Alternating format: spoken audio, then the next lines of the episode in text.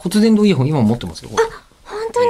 いや私、あの、現場でお借りして使ったことしかないんですけど、私は今こう、アフターショックスっていうの使ってますけどね。おー、ええあの、穴開いてるタイプのもあるじゃないですか。穴開いてるタイプ。はい。ああ、は輪いっかはいはいリンはグい。状になっていて、はいはいはいあのタイプの骨伝導の、耳にね入れそう、穴に入れてね。そうそうそえうそう、えええあれをね、お借りした時にね、ええ配信イベント超やりやすかったっす。配信イベントはい。どういう意味えっと、配信イベントを一つの大きいルームでやるときに、ええスタッフさんからの声っていうのが、えあの、お客様には乗らないぐらいなんですけど、直で言われたりするんですよ。え。うん。でも、耳塞いじゃってると、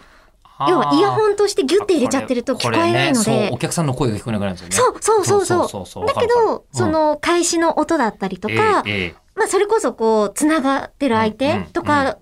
すごい聞こえるので、うん。めちゃくちゃ便利よって思いました。これはまあわかります。あの、こう、歌の方は、あの、両耳塞いでないと、でっかい会場とかはもう本当にワンワン回っちゃうから、そうそうそうそれは、あの、両耳ね、ちゃあんとの、いわゆるイヤモニというものをつけて、うん使うの耳が型普で通なんですけうどん、えっと、私は、あの、歌うことはないので、えー基本的に、あの、イベントとかやるとき、片耳、ももしくは、えーすっごい浮かして入れてるんですよ。そう。やっぱちょそうじゃないとねちょっと突発性難聴とかになりやすいので、片側だけに圧がかかり続けちゃうと。うん、あ、そうなんですあか、そうです、そうです。全然知らなかった。ずーっと片耳で二十数年、あ、この仕事してますけどでも。ね、片耳で、えっと、やるときにちょっと浮かせてるでしょ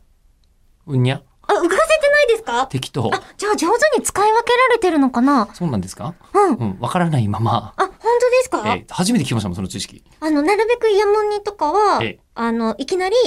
両耳用で作ってるのに、片耳に外しちゃったりとかすると、ずーっとそうやってやってる。そうすると、えっと、外れてる方の耳の方が聞こえやすくなるんですよ。なりますね。どうしてもうん。そうすると、えっと、入ってるはずの耳の方にすごい音圧がかかってるけど、聞こえなくなってしまうので、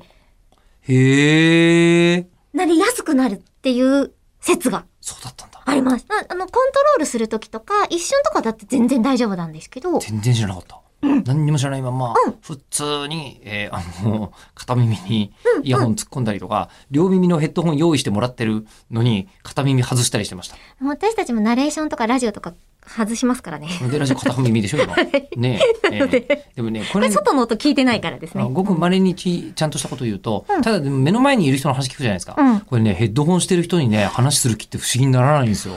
塞両いでるように耳塞いでる人になんか真面目に話す気にならないから片耳外してるとその人の話聞こうっていう意思に見えるじゃない、わかる、モーションとして。うん。そうなのよなので私はあの日本放送がずーっと両耳にしないで片耳で、えー、とアーティストの人に毎回「え片耳なんですか?」っつってびっくりされてますけどこれは正しいと個人的には思ってそうね、まコすミュニケーションの上ではそうバッチグー。ねと真面目な話